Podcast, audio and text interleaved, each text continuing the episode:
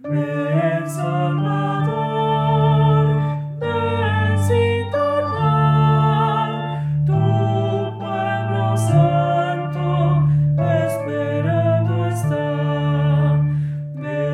Santo Evangelio según San Mateo.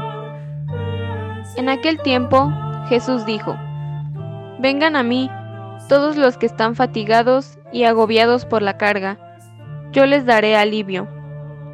Tomen mi yugo sobre ustedes y aprendan de mí, que soy manso y humilde de corazón, y encontrarán descanso, porque mi yugo es suave y mi carga ligera. Palabra del Señor.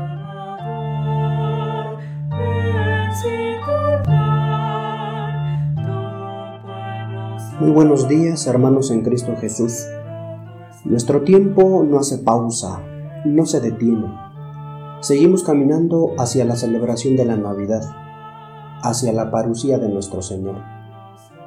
Y ya que no podemos detenernos, hagamos este caminar escuchando la palabra de Dios y poniéndola en práctica.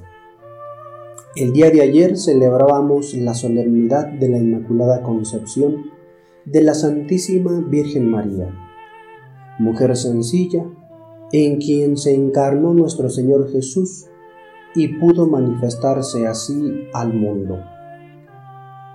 Hoy celebramos la memoria de San Juan Diego, hombre que después de su bautismo fue un buen cristiano. Su amor por Dios lo hacía caminar horas a través de cerros. Fue precisamente una de esas caminatas cuando se dirigía a la misa sabatina y al catecismo, donde Nuestra Señora le salió a su encuentro. Desde su bautismo, San Juan Diego se convirtió en hombre de esperanza. San Juan Diego salía en busca del Dios que se hizo carne y se encontraba con él en el sacramento de la Eucaristía. San Juan Diego, siendo sencillo, tuvo un corazón abierto a la palabra de Dios y siempre dispuesto para acoger a Dios. En esa apertura, escuchó a Dios a través de los frailes, a través de la mismísima Madre de nuestro Señor.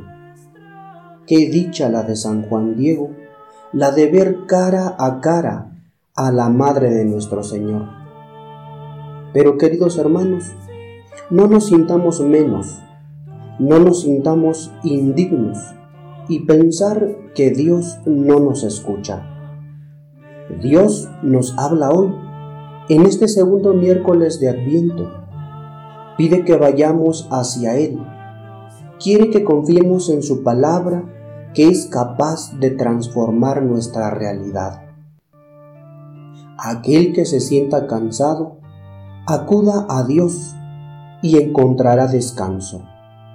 Apoyemos nuestra vida en Jesús que viene a salvarnos para que seamos aliviados. Dios nunca nos ha dejado solos y a pesar de las circunstancias, Dios nos ayuda y nos consuela. Pero no es ayuda y consuelo solo de palabra, es ayuda y consuelo de presencia, presencia que viene de cada uno de nosotros.